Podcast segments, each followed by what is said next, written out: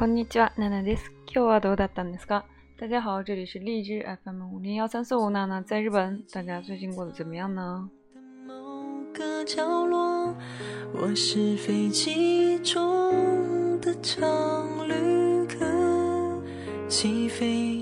えあと一週間、9月も終わるんですけども、あ、9月皆皆さん新学期始まってるんですね。大家九月份应该已经開始新的学期了吧？で、最近日本で台風がよく発生しているので、まあ、だんだん秋っぽくなってきてるんですね。寒くなってきてるんですけど、最近日本呢连续发生了呃产生了几个台风，所以啊、呃、可能下雨的天气比较多，越来越冷，渐渐的有秋天的气息了。で、秋といえば、えー、何の季節でしょうか？那么秋天是什么的季节呢？在日本呢有一个说法说秋天是えー、読書の秋、读书的秋天，或者是食欲の秋、えー、食欲的秋天。えー、まあ私からすると秋って、まあ、涼しいから山登りには最適だなって思ってるんですね。啊，对于我来说呢，秋天应该是一个登山的好季节，因为天气没有那么热，也没有那么冷，特别适合登山。えー、先週ですね、3連休あったんですけど、私も山登りに、えー、行ってきました。上个星期呢，在日本有一个敬老日，所以会有三天的假期啊，我就去登山。えー、で、この山登りに行った時の、まあ、気づいた、えー、新しいこと。嗯，私にとって新しいことですけど、えー皆さんとお話ししたいと思います。所以呢，今天就想跟大家介绍一下，在这个登山的过程中，呃，发现的一些比较新的、新鲜的事情吧。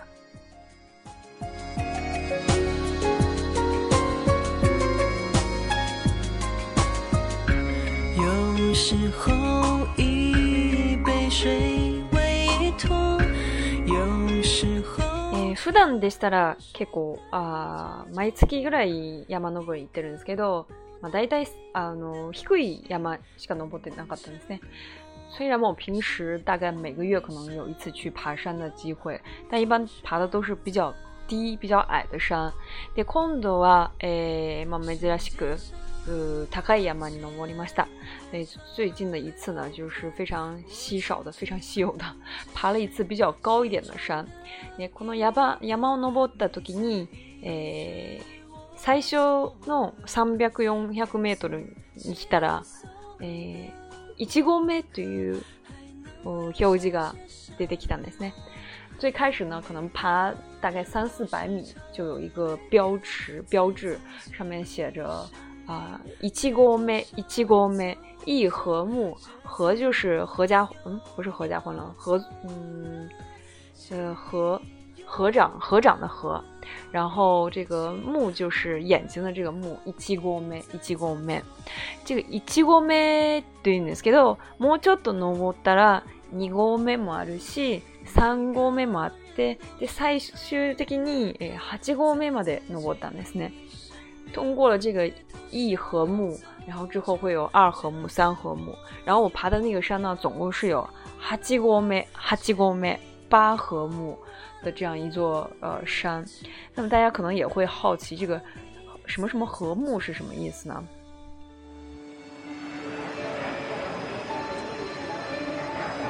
え、富士山登ったことある人いますかね？大家有没有？去爬过富士山呢？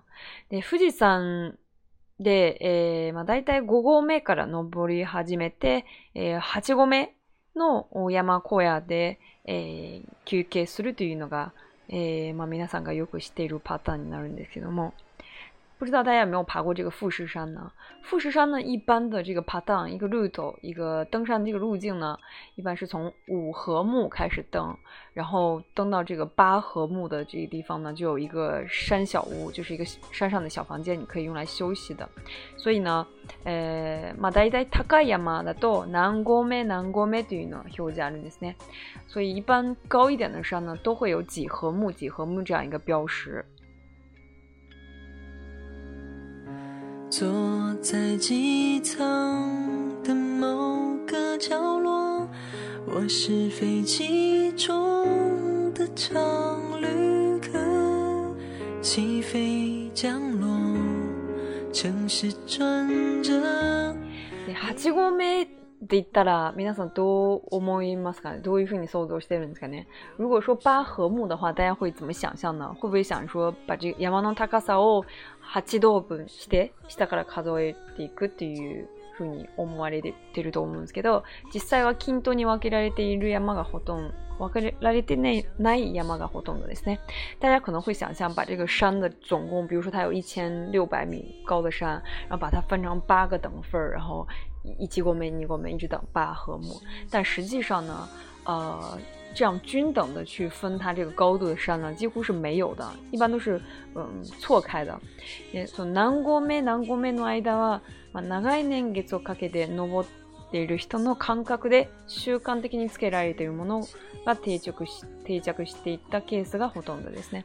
这个南国梅到了这个高度呢，就是几何目，这个是常年累积。呃，以来很多登山的人，他们呢根据他们的感觉去呃定下来的一个一个标准吧，一个标识。え山頂に近づくにつれて道も厳し,え厳しくなって傾斜もきつくなるんですね。所以越接近这个 比如说六合目、七合目、八合目的时候，这个越接近山顶的时候，道路也会非常的 K B 细，变得非常的严峻，然后倾斜度的也会比较高一点。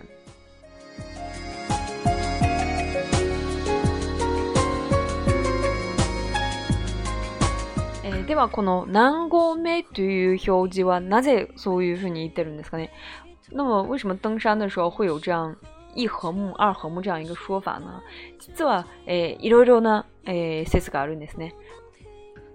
例えばその一つとして富士山のような山ですね。山の形がマスに米を持った時の形に似ているので、えー、穀物を測る単位での号を使いましたという説があるんですね。呃，其中呢有个说法是，像富士山呀这些山的形状呢，特别像这个用来盛米的一个计量的这个器器物，呃，就是倒过来的这样一个装盛盛这个米的一个东西，所以呢就用了当时去计量、去测量这个谷物的一个单位，叫做禾，用这样一个说法。 えー、で、えー、もう一つは、えー、昔夜はアンド、アンドを灯しながら登っていたので、そのアンドの油が一号燃え尽きる道の、えーえー、区切ったというのもありますね。在过去呢，嗯，因为在晚上的时候，他们会去点灯，一边点灯一边去爬山。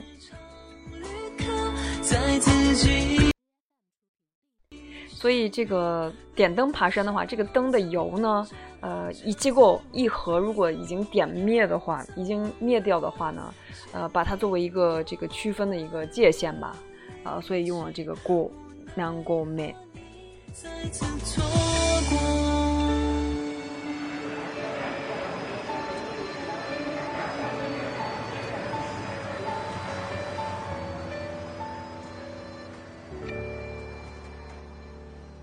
で、もう一つの説としては、えー、文語ですね。文語、反語、反語。文語の語が語に変化したっていう説があるんですね。えー、つまり、富士山とか、その山登る、登る時の苦しさを、えー、人生の苦難に見え、見立て、その難しさを合数、合目で、えー、表しました。在梵语当中呢，有一个劫劫难的劫，它的发音呢是和这个和是一样的，都叫做 go go。所以呢，呃，把这个用这个登山的这样一个非常辛苦的一件事情，比作人生的这种苦难。然后人生的苦难，大家可能经常会听过结束，叫做 go 四 go 四结束。然后就把它呃转换成了这个 go me go me 这样一个说法。这个还有稍微有点牵强的感觉。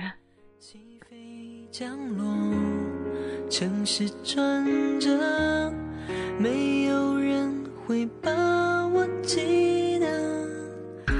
有时候阳光彩虹。有时候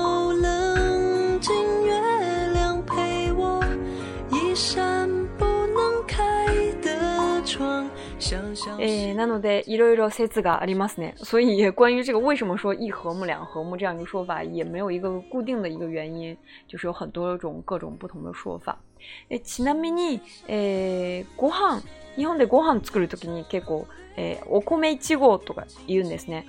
炊飯器見たら1号、2号という線もあるんですね。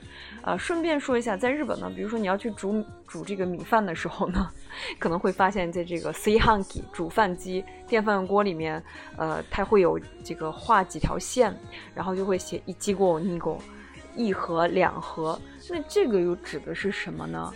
这个其实是一个把一个米饭的一个计量单位。一机锅哇，诶，百五十 gram 相当するんですね。 所以呢，一盒大概等于一百五十克这样一个呃计量的一个单位吧。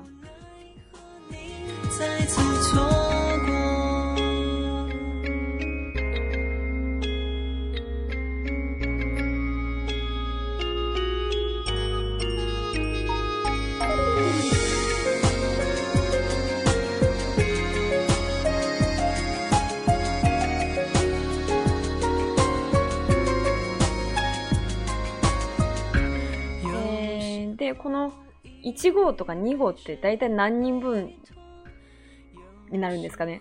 所以这个一盒两盒大概是几人份呢？まあ、1号は 150g ぐらいになるんで、それが、えー、まあ、炊飯前ですね。作る前の重さです。で炊飯後作って、えー、作った後に約 350g になるんですね。で在煮饭之前呢是150，煮了之后可能会变成350克。えー、一般的にお茶碗1杯分を、えー、1人分、えー、としていますので、お米1合イコール、えー、2人分、呃弱にあるという計算になりますね。一般来说呢，一一个茶茶お茶碗お茶碗一碗饭的话，算一个人的话，那么这个お米一合一盒的这个米饭呢，大概就等于是两个人两人份的这样一个分量。所以大家可以呃想象，在听到这个一合とか二合这个这样一个表达方式的时候，大概知道啊，这是几人份儿